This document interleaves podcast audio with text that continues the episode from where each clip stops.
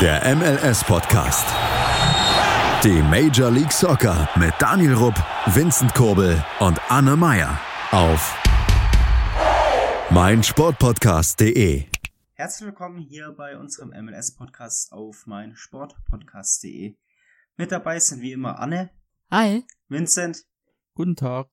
Und natürlich ich, Daniel.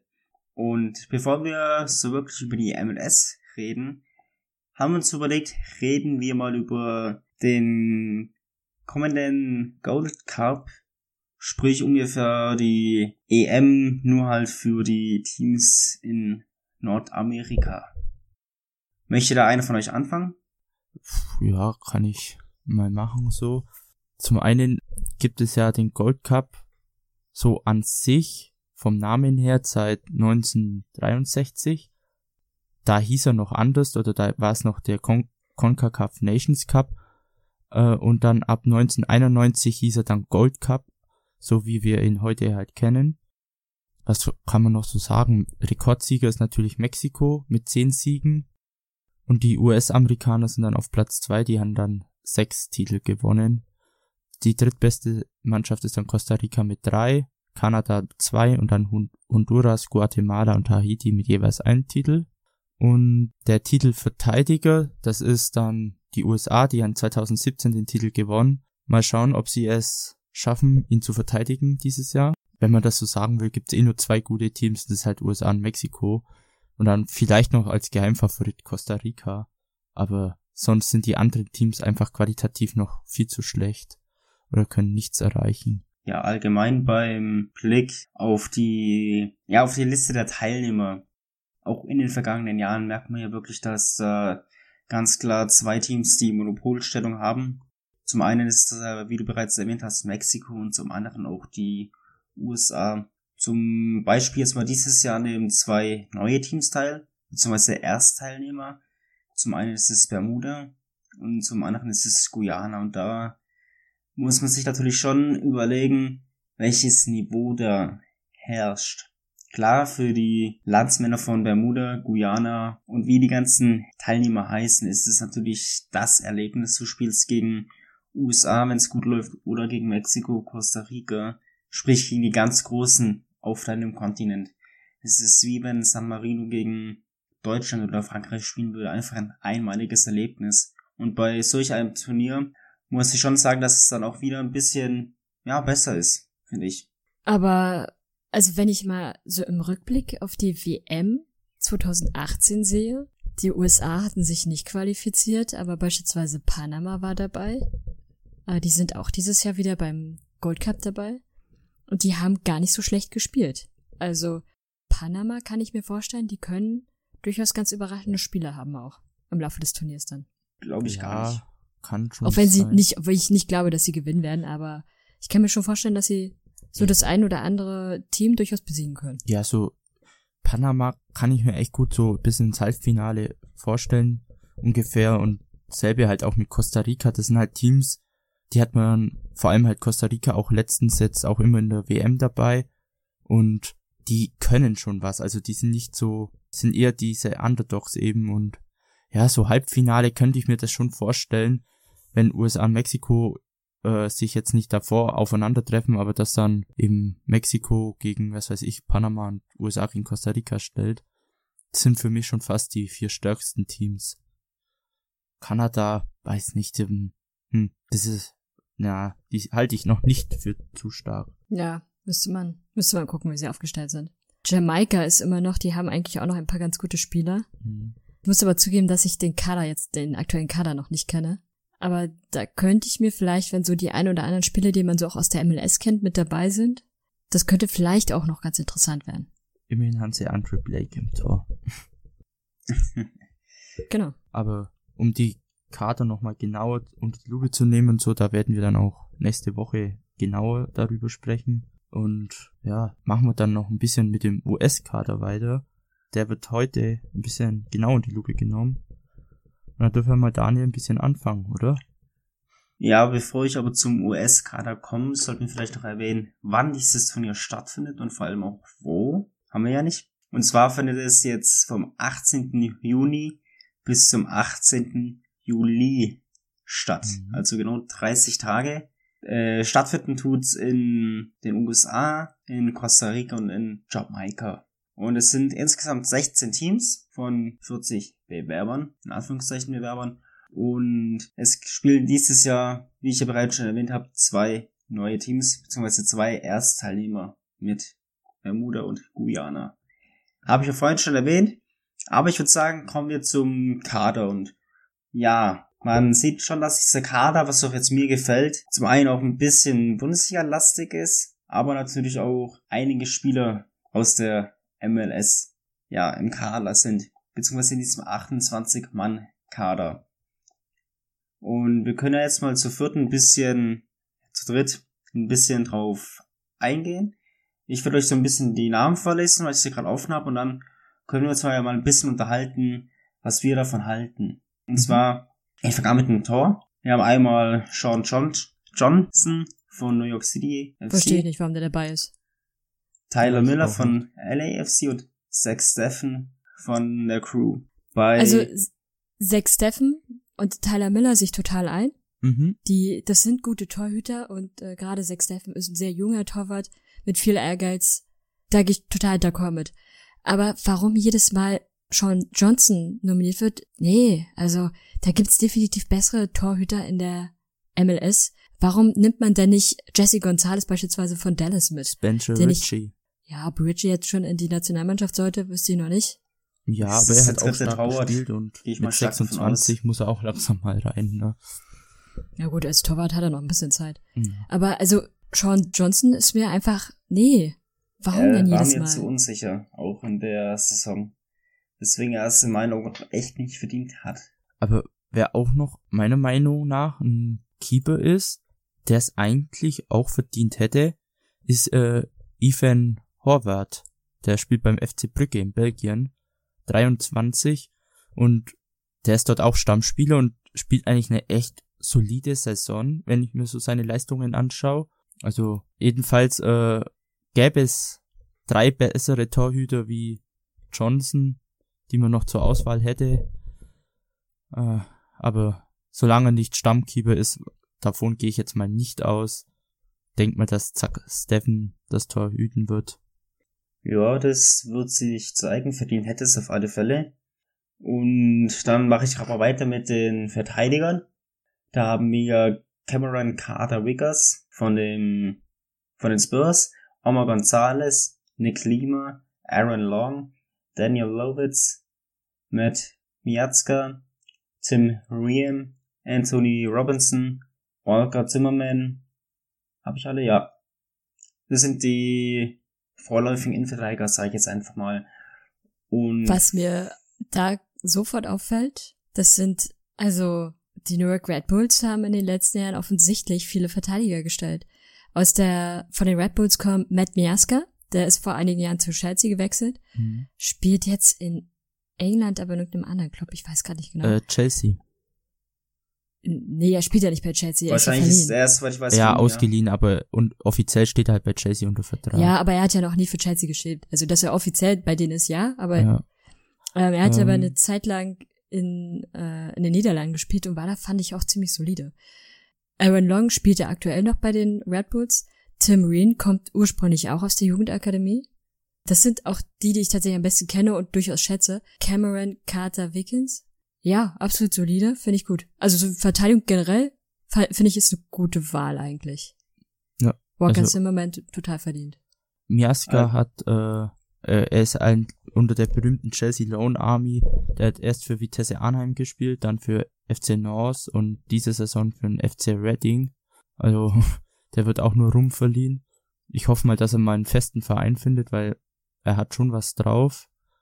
Und Cameron Crato Vickers, den habe ich auch schon länger unter Beobachtung. Also ich finde, also glaube, seitdem er, oh, wie alt waren damals, 17 oder so war, finde ich einen sehr starken Innenverteidiger mit äh, Stammspielerpotenzial für die Zukunft. Also top, was der macht. Ich hoffe, der setzt sich jetzt einmal bei Tottenham durch. Potenzial hat er auf alle Fälle.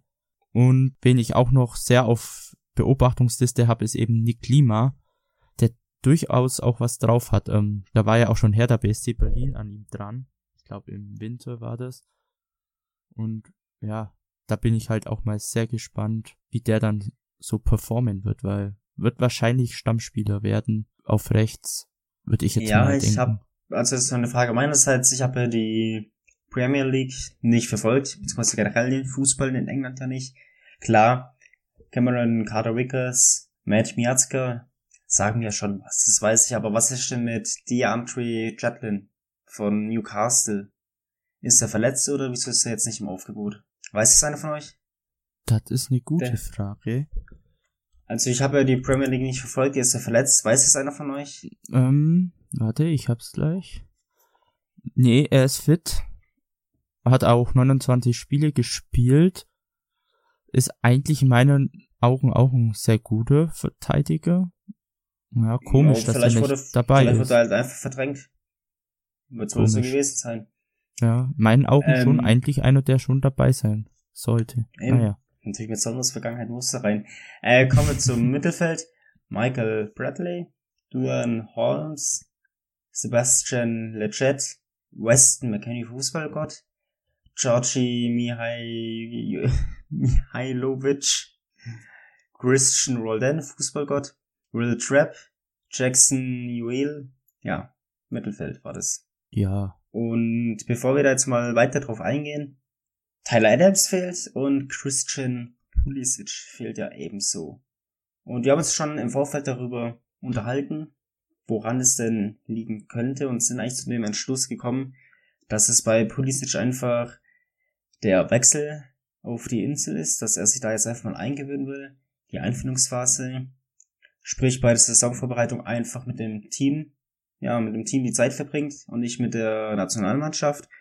Und bei Tyler Adams ist es, denke ich, definitiv so, dass er ja verletzt war und sich jetzt auch erst wieder erholt hat und dann gleich wieder Vollgas zu geben bei dem Gold Cup, wäre nicht so gut. Dann lieber wirklich pausieren und dann in der Saison mit Rasenballsport Leipzig in die volle Offensive gehen.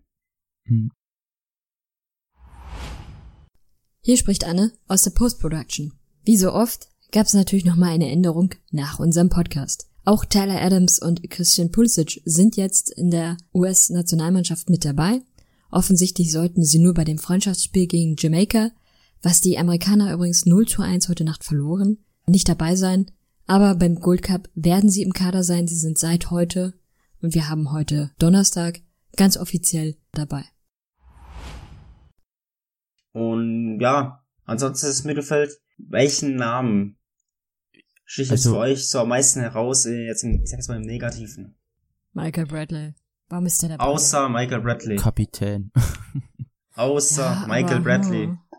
Ja, also ich finde Weston McKenney ist natürlich interessant von der Bundesliga bei Schalke. Absolut, der ist einer der größten Mittelfeld-Hoffnungen der USA. Kann echt was werden. Wird auch einer der besten Spieler sein im Kader. Äh, qualitativ, wenn nicht sogar der beste. Also es gibt viele gute, aber ja, Kenny zähle ich schon zu einem der besten Spieler. Und ähm, sonst äh, finde ich noch Sebastian de Chat ganz interessant.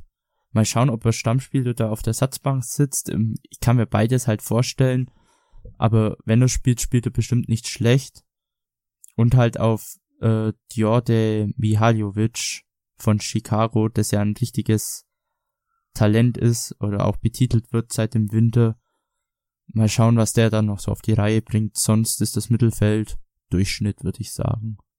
Ja, das war's eigentlich mit dem Mittelfeld, wobei ich ja wirklich, wenn sie mit zwei Sechstern spielen, dann kann ich mir das schon dermaßen legendär vorstellen, so ein Roldan und ein McKenny, weil Mhm. ich glaube, dass die beiden Spieler extrem gut harmonieren können, weil sie vom Spielertyp her sind sie beide extremst intelligent. Das merkt man Roldan ebenso an wie eine McKenny, aber die sind eigentlich auf dem Feld, haben die, sind die zwei unterschiedlich, ja, zwei Spielertypen, welche aber komplett unterschiedlich sind, aber trotzdem perfekt zusammenspielen können. Und das sage ich jetzt nicht, weil sie bei meinem Lieblingsteam spielen, sondern einfach, weil ich beide Spieler spielen sehen habe und weiß, dass sie zusammen funktionieren werden. Und wenn sie so aufgestellt werden, dass sie beide auf der 6 spielen werden, sprich Roldan links oder rechts oder halt McKenny links oder rechts, dann kann ich mir das schon extrem legendär vorstellen. Aber dir bringen die besten Sechser der Welt nichts, wenn du in der Offensive nicht deine Buden machst. Wurde für die Offensive, für den Sturm von der USA, von Amon, von irgendeinem Team in Dänemark, Tyler Boyd, Joe Giao, Jordan Morris, George Sargent und Jesse Zades. Und da muss ich tatsächlich sagen, dass alle Spieler, die nominiert sind dort, auch letztendlich die Chance haben, in diesen endgültigen Kader zu kommen und es eigentlich auch in meinen Augen verdient hätten. Gut über Giao kann man sich streiten, er ist mit Duisburg, soweit ich weiß, abgeschieden in die dritte Liga. Aber trotzdem hat auch er seine Daseinsberechtigung in diesem Kader. Ja, wen ich noch ganz interessant finde, auf wen ich gespannt bin, ist Tyler Boyd, der ja ähm, vor paar Monaten ähm, sich für das Nationalteam der USA entschieden hat. Der war ja davor in Australien unterwegs. Ich glaube Australien oder war es Neuseeland? Nee, war Neuseeland. Neuseeland, ja. Äh, und da bin ich echt mal gespannt, was der drauf hat. Ähm, technisch ist er bestimmt kein schlechter. Äh, spielt irgendwo in der Türkei. Den Verein kenne ich jetzt gerade nicht.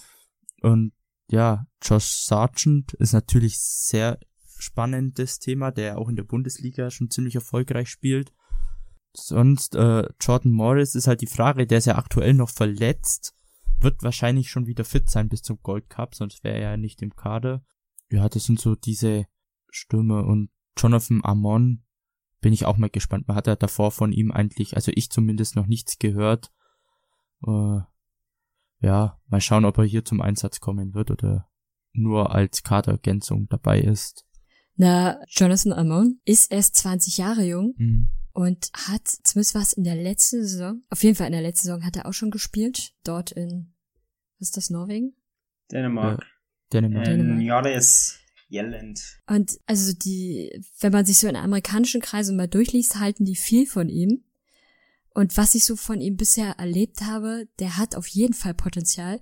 Ich Mhm. persönlich würde ihn mir in den USA eher wünschen, aber wenn ich das richtig gesehen habe, spielt er wirklich schon auch seit Jugendzeiten dort in äh, Dänemark. Von daher hat das wahrscheinlich auch irgendwie seine Gründe. Aber das könnte auf jeden Fall ein sehr interessanter Spieler sein und ich finde tatsächlich diese Nominierung richtig gut, damit man eben auch mal die Chance hat, mehr von ihm zu sehen, weil er einfach so fern quasi ist. Mhm. Jetzt vielleicht nicht aus deutscher Sicht, aber aus amerikanischer Sicht.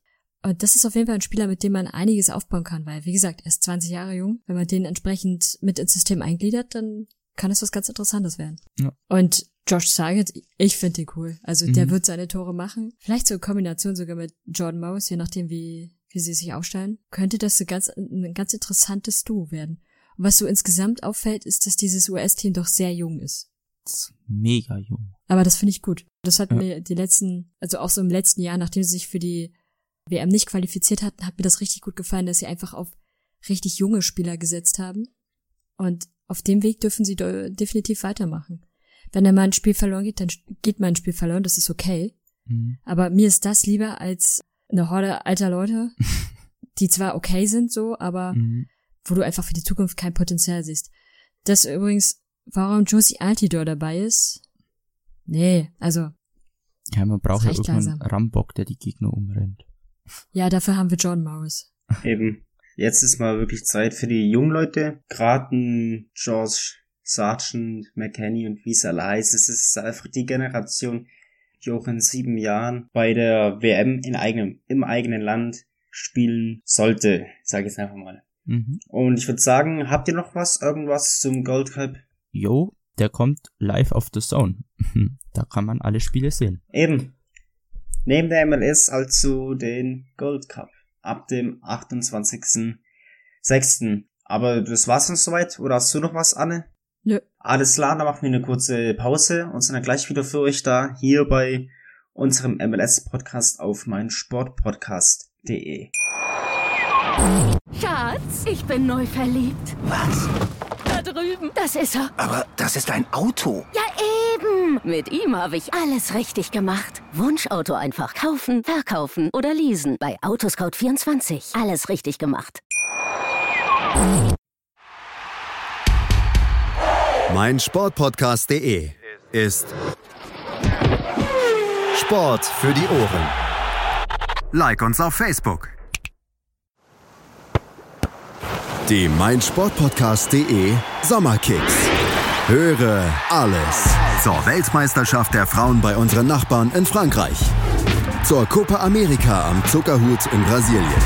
Zum Afrika Cup bei den Pharaonen in Ägypten und zur U21 Europameisterschaft am Stiefel von Europa in Italien.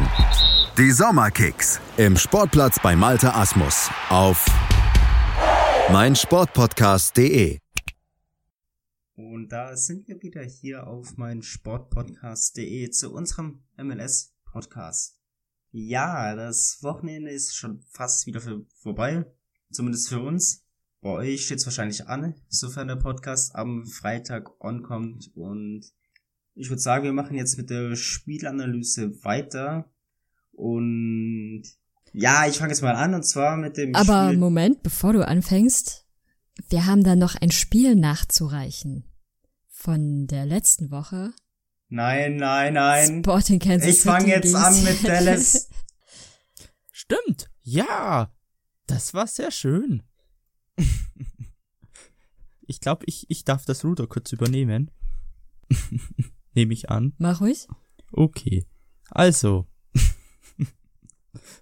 Daniel, tut mir jetzt leid, aber. Ja, fuck, man, wir haben Seattle besiegt und zerstört. Huhu. So. Ich hab's mir im Zug angeguckt und ja, ich hab zweimal ein bisschen lauter gejubelt. Ähm, das hat mir ein paar Blicke geerntet, aber war mir egal. Es gibt nur noch einen schottischen Fußballgott mittlerweile und das ist Johnny Russell. Absolute Legende. Erstmal einen Hattrick geschossen. In der 29. Minute Nachspielzeit in der ersten Halbzeit die ersten zwei Tore und dann in der 68. das 3 zu 1. Bei Seattle waren dann noch Raul Rui Diaz und Kevin Leerdam als Torschützen. Äh, Leerdam hat auch ein ziemlich schönes Tor geschossen, finde ich. Aber Johnny Russell, ho, das waren auch alles drei sehr ansehnliche Tore. Und Kansas hat dominiert im Spiel. Also Seattle hatte vielleicht einen Sturm, aber keine Abwehr. Das kann man jetzt einfach nur mal so sagen. Da war in der ersten Halbzeit nichts organisiert und ach, es war einfach schön.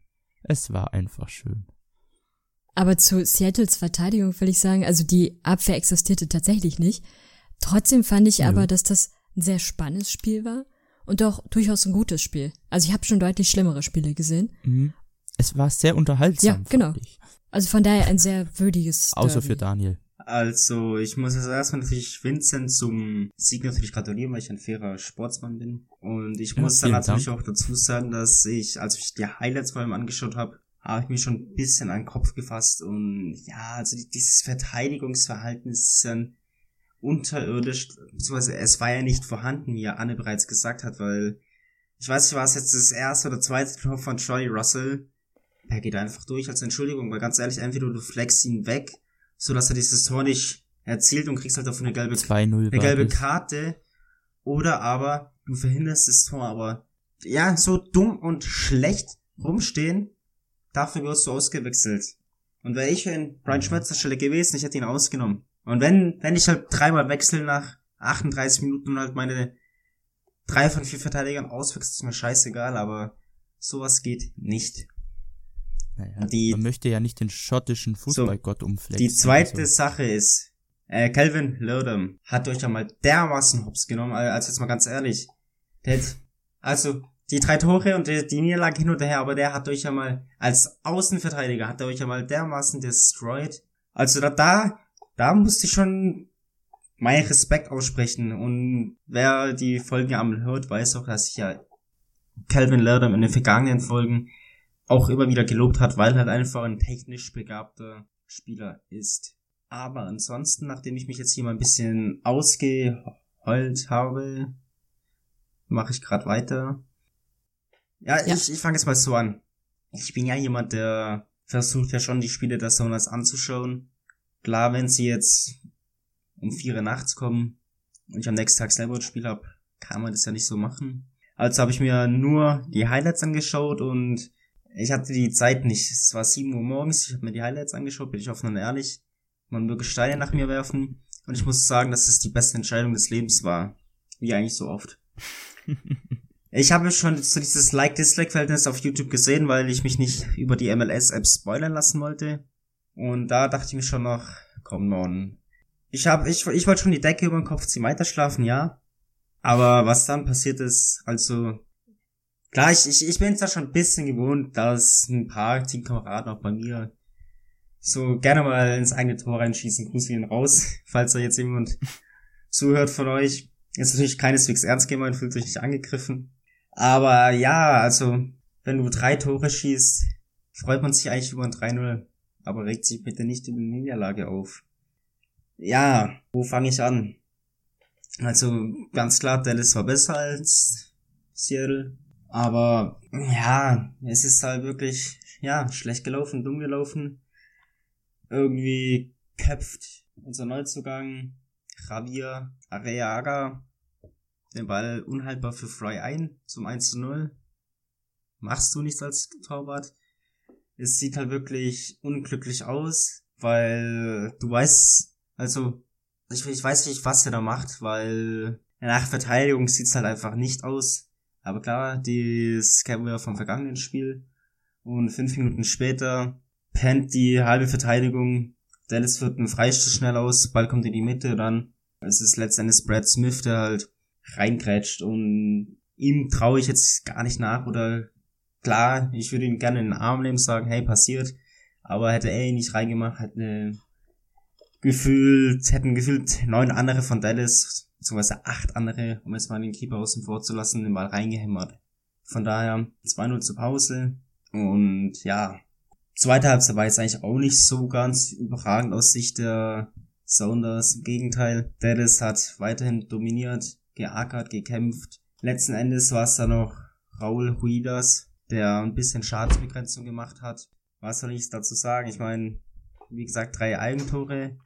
Ich hätte mich am liebsten mal schlafen gelegt und beziehungsweise mich gekneift, gekniffen, um zu merken, dass das nicht ein Traum gewesen sei. Und ja, man merkt schon an meiner Sprache und Stimme an, dass es halt wirklich ein hartes Spiel war für mich als Fan des Sounders, weil es halt zwei bittere Eigentore waren und weil man halt auch dermaßen unnötig und ja, so verlierst du eigentlich ungern Spiele.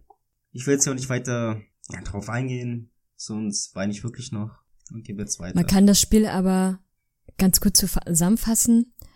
Ein weiser Mann, nennen wir mal Andreas Behme, hat dazu mal eine sehr passende Analyse gemacht. Hast du Scheiße am Schuh? Hast du Scheiße am Schuh? Und ich ja. glaube, das passt bei Seattle in dem Spiel hervorragend. Es war halt nicht unser Tag und ich meine, lieber verlierst du jetzt mit zwei Eigentoren ein Spiel als mit ein Eigentor zwei Spiele. Gut, geht jetzt nicht, aber verdammt. Der nächste bitte. Vincent, willst du? Gut. Ja. Dann werde ich mal ein bisschen was über die deutschen Spiele am Donnerstag und heute früh, also Sonntag 0 Uhr, sagen. Also auf Deutsch kommentiert wurden auf der Zone. Das waren ja, leider zwei Chicago-Spiele. In dem Fall bin ich dann auch wieder froh, wenn Schweizsteiger die Karriere beendet. Dann werden wahrscheinlich mal andere Spiele wie Chicago drankommen. Aber nun ja, ähm, ich höre es mir trotzdem gern an, weil es halt auf Deutsch ist und ich einfach ein bisschen die Kommentatoren anhören möchte, was die so drauf haben und die machen ihren Job echt super, muss ich sagen. Am Donnerstag ähm, DC United gegen Chicago Fire, da war wieder äh, Matze Nebbers dran hat sehr gut kommentiert, finde ich, ähm, ist auch wieder auf Fragen eingegangen, hat Details genannt, wie man es halt so von Kommentatoren erwartet, also keine oberflächliche äh, Kommentation, kom nicht oberflächlich kommentiert so, sagen wir so, äh, wie so manch ein Eurosport-Kommentator. Das Spiel war auch äh, sehr torreich, äh, 3-3 ging es aus, Chicago ging sogar mit 2-0 in Führung, äh, Sapong in der 12. und Mihajovic in der 14. Minute. Und dann kurz vor der Halbzeit kam dann noch das äh, 1 zu 2 von Ulysses Segura. Und derselbe Spieler schlug dann in der 61. Minute nochmal zu. Und dann drehte DC United das Spiel äh, durch Luciano Acosta zum 3 zu 2. Und dann kam etwas Verwirrung in der Nachspielzeit. Also da war auf Social Media sowie ja an der Anzeigetafel vom Fernseher ein bisschen Fehler, fehlerhaftes Zeug. Also in der 90. Minute und, und der, der zweiten Minute Nachspielzeit hat Francisco Calvo das 3 zu 3 gemacht nach Vorarbeit von Bastian Schweinsteiger und das, da wurde dann viel diskutiert, ob das Abseits war oder kein Abseits.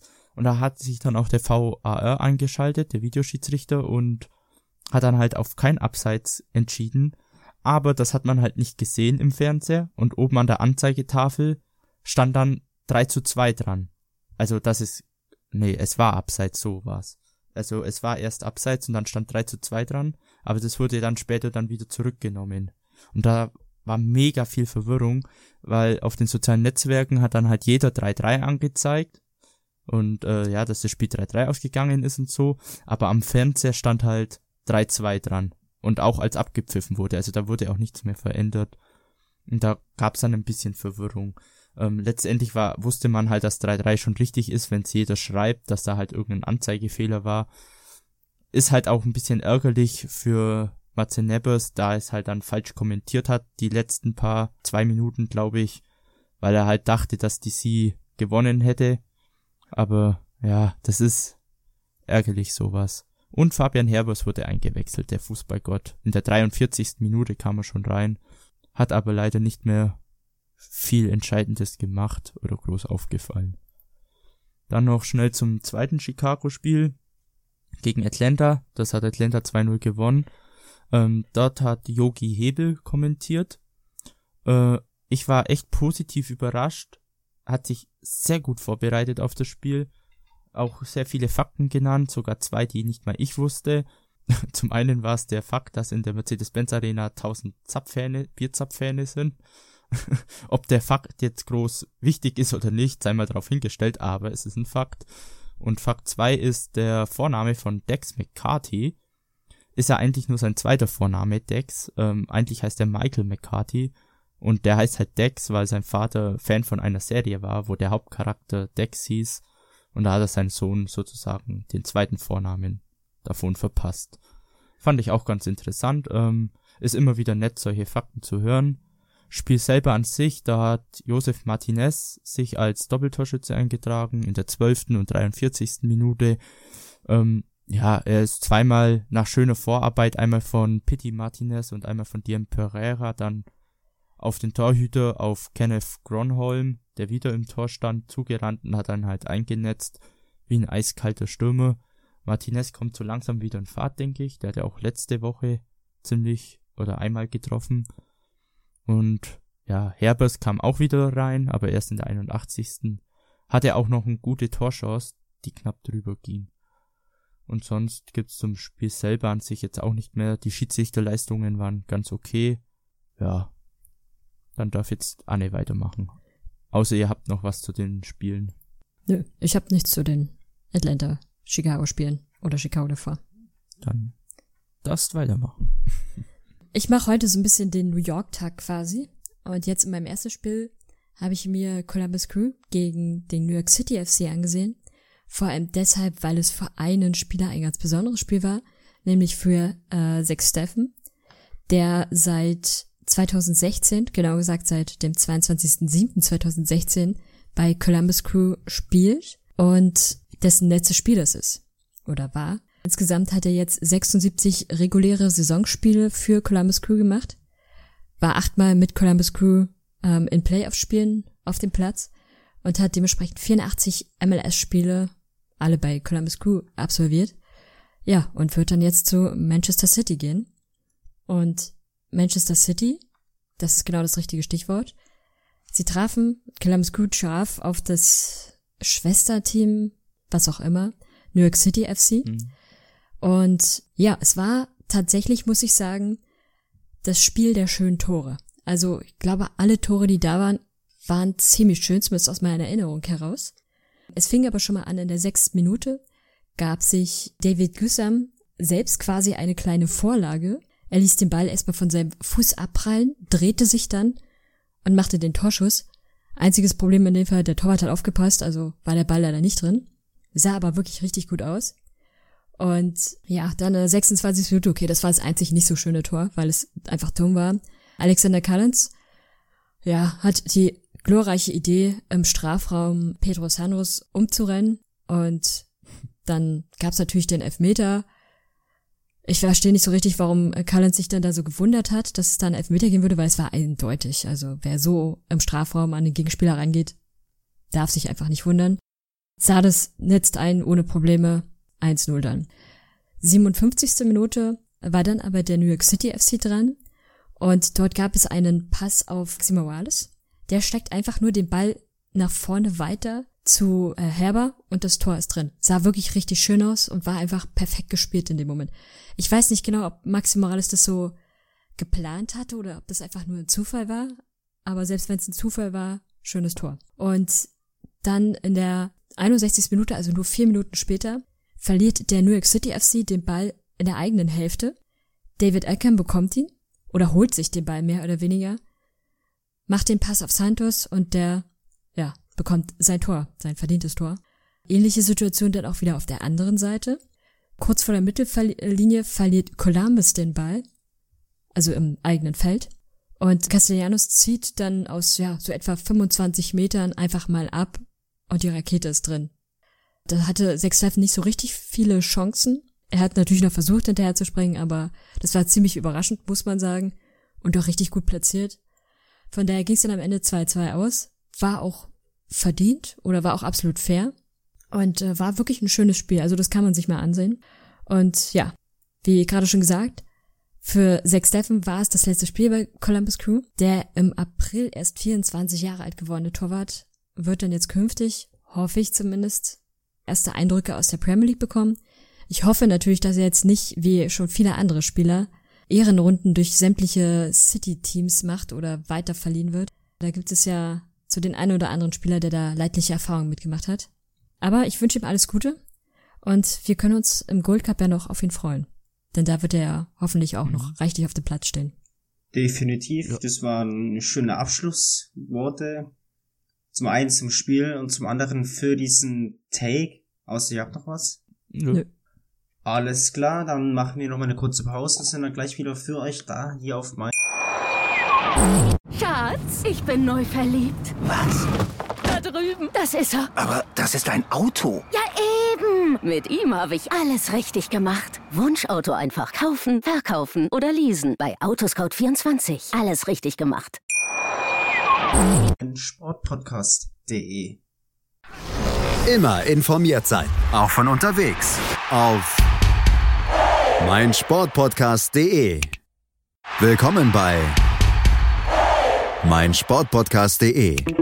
Wir sind Podcast. Wir bieten euch die größte Auswahl an Sportpodcasts, die der deutschsprachige Raum so zu bieten hat. Über 20 Sportarten, mehr als 45 Podcast-Serien, über 9000 veröffentlichte Podcasts und über 5 Millionen Podcast-Downloads allein im Jahr 2018. Wir sind Podcast.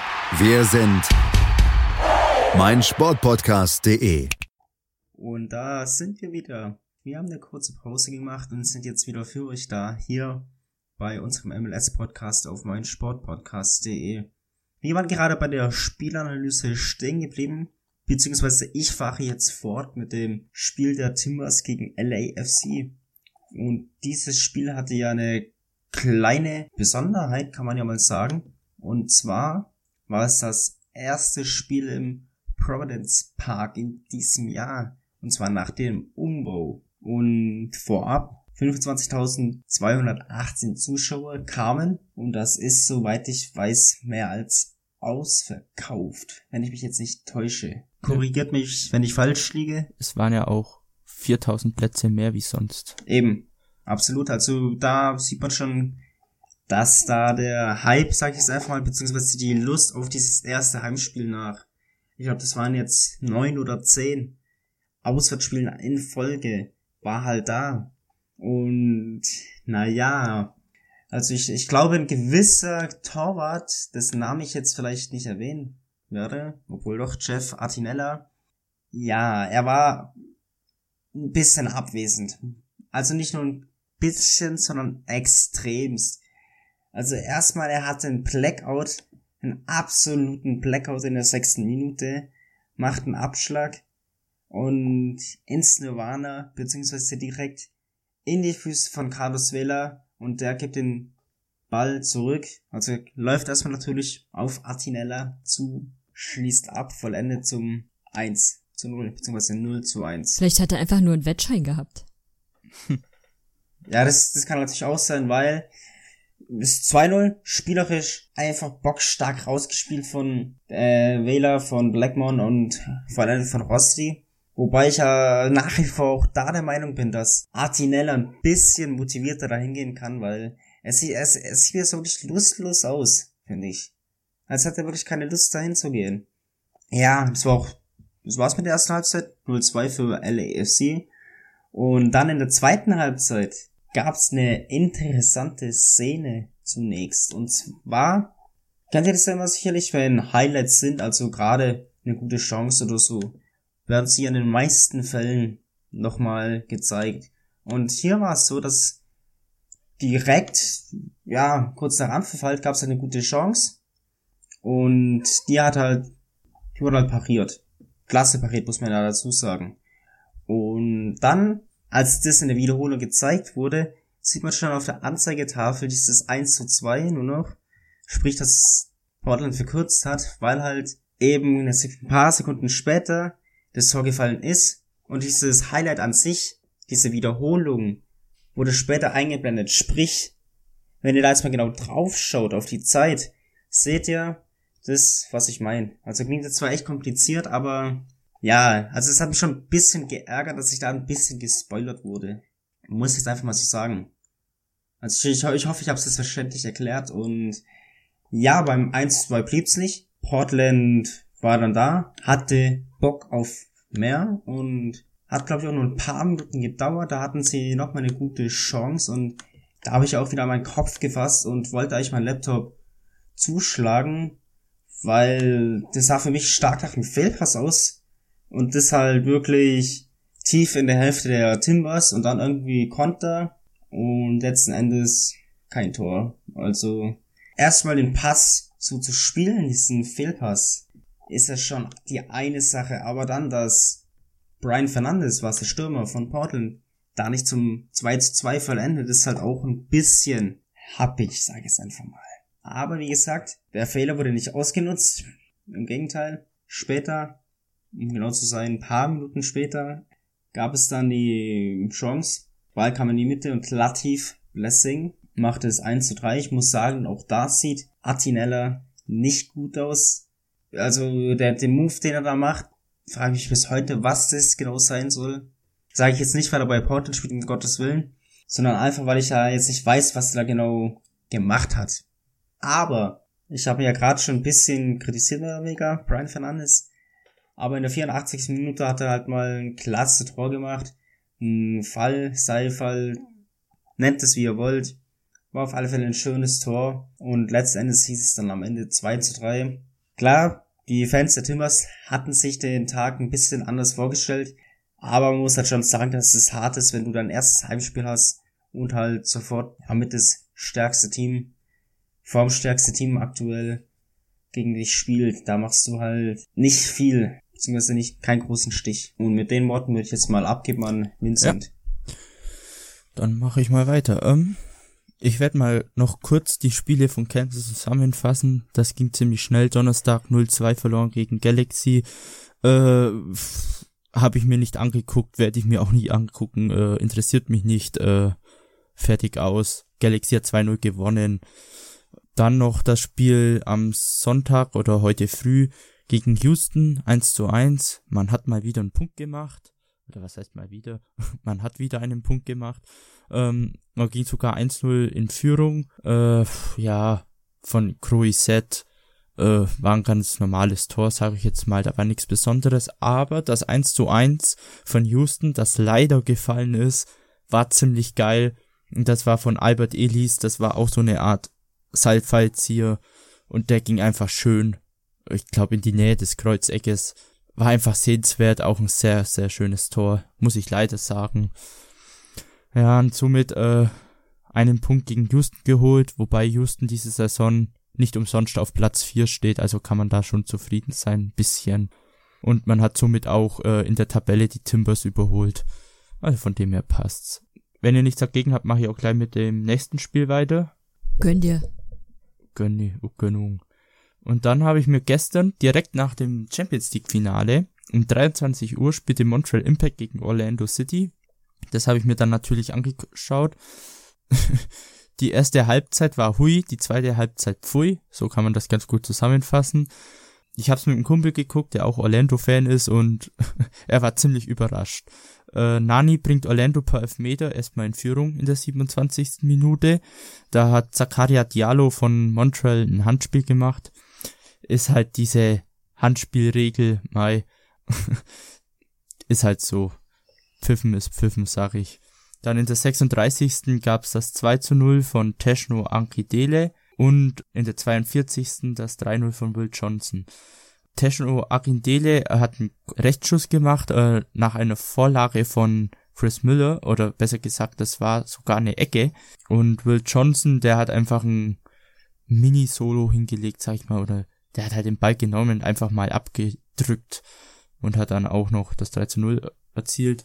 Ja, für meinen Kumpel war es ziemlich überraschend, da Orlando drei Tore in einer Halbzeit schießt. Man ist ja von Orlando jetzt sowas absolut nicht gewöhnt, dass die so abgehen. Dafür haben die wahrscheinlich die kompletten Kräfte gebraucht, denn in der zweiten Halbzeit war absolut nichts mehr los. Außer vielleicht äh, eine gelbe Karte ist dort eigentlich nichts Nennenwertes passiert, außer man möchte noch die Wechsel irgendwie ansprechen.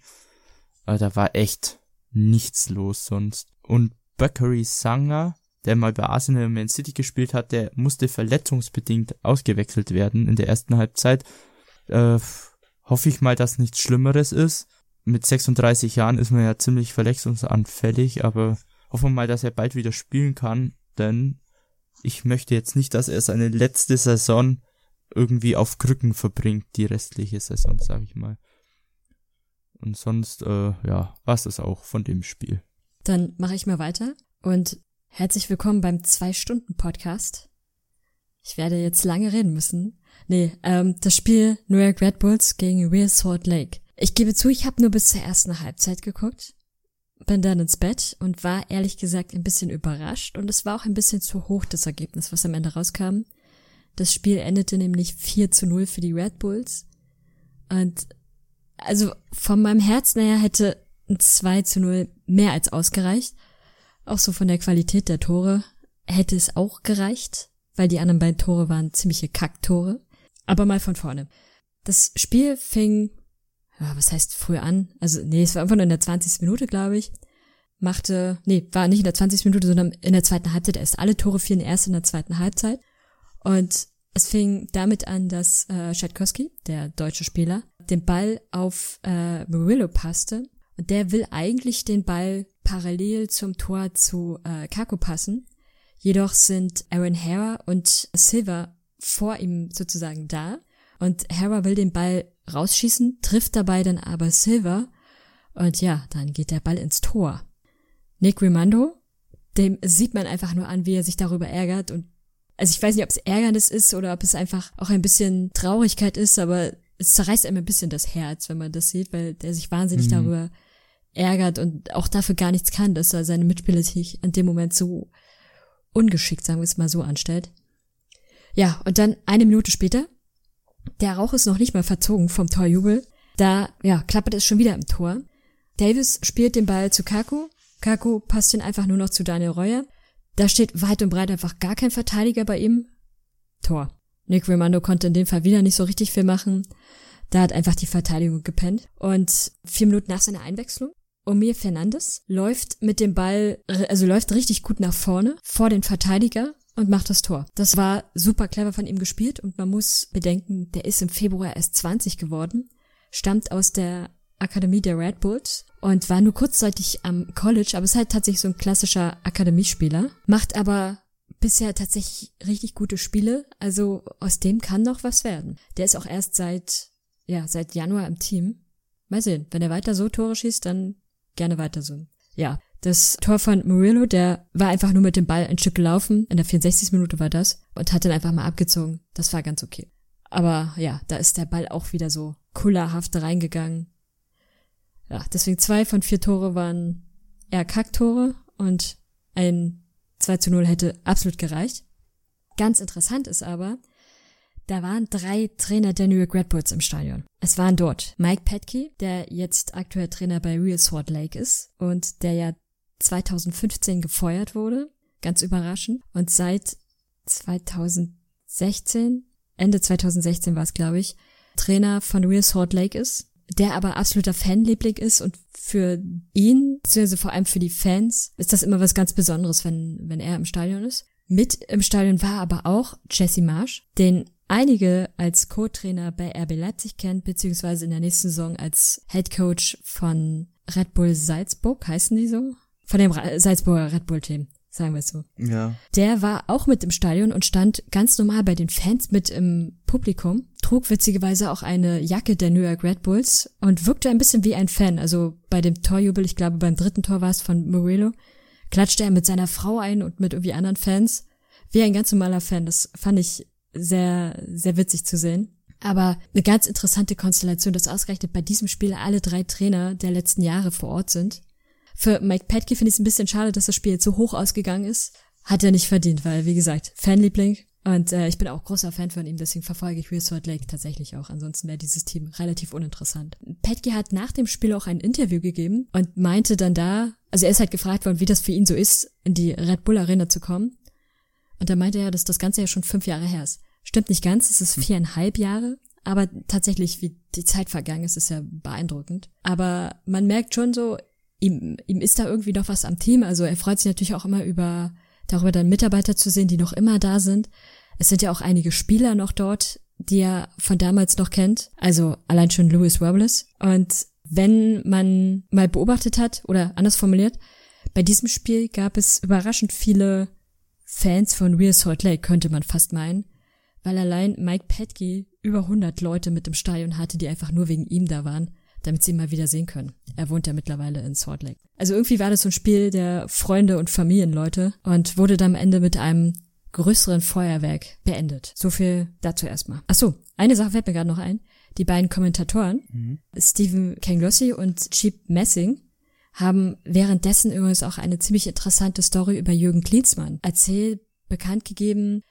Das ist, also ist wohl kein Geheimnis, das ist wohl so unter der Hand schon länger bekannt aber jetzt das erste Mal so richtig öffentlich gemacht worden. Es fing an mit Kyle Beckerman, der bei der WM, nicht bei der vergangenen, sondern 2004 muss es dann, 2014 müsste es dann gewesen sein, die ganze Zeit in der Vorrunde gespielt hat, aber in dem Spiel gegen Belgien plötzlich nicht aufgestellt wurde.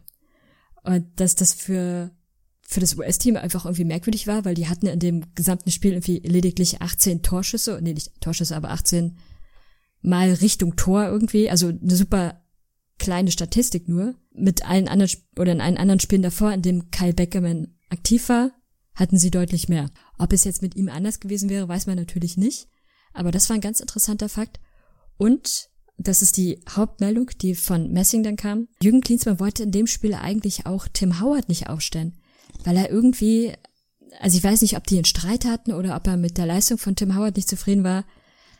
Auf jeden Fall gab es da Differenzen zwischen den beiden. Und dann mussten die Co-Trainer bzw. weitere Trainer einschreiten und mussten da vermitteln und äh, am Ende stand Tim Howard dann doch in der Startaufstellung. Aber das hat irgendwie ein ganz interessantes Bild auch auf Jürgen Klinsmann geworfen, der anscheinend durchaus auch mal impulsiver eine Startaufstellung aufstellt. Aber das war's dann von mir gewesen. No. Ja, bist, bist du fertig? Weil ich habe jetzt irgendwie so Tiefschlaf. Ich weiß nicht, wie es dir ging, Vincent. Ich fand den Fakt über Klinsmann ganz interessant. Nein. Spaß beiseite, es war echt alles interessant, impulsiv und ja. Wir können ja noch mal darüber reden, wie die ähm, Woche so für Seattle lief. Da bist du wieder wach. Das, das fand ich auch interessant.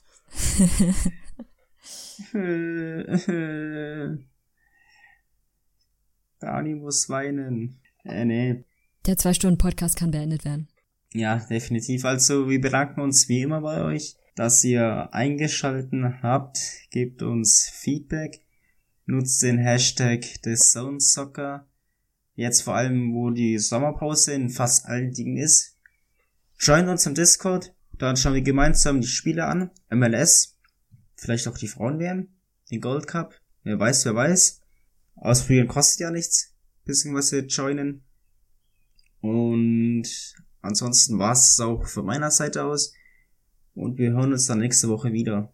Bis dahin. Ciao. Bye.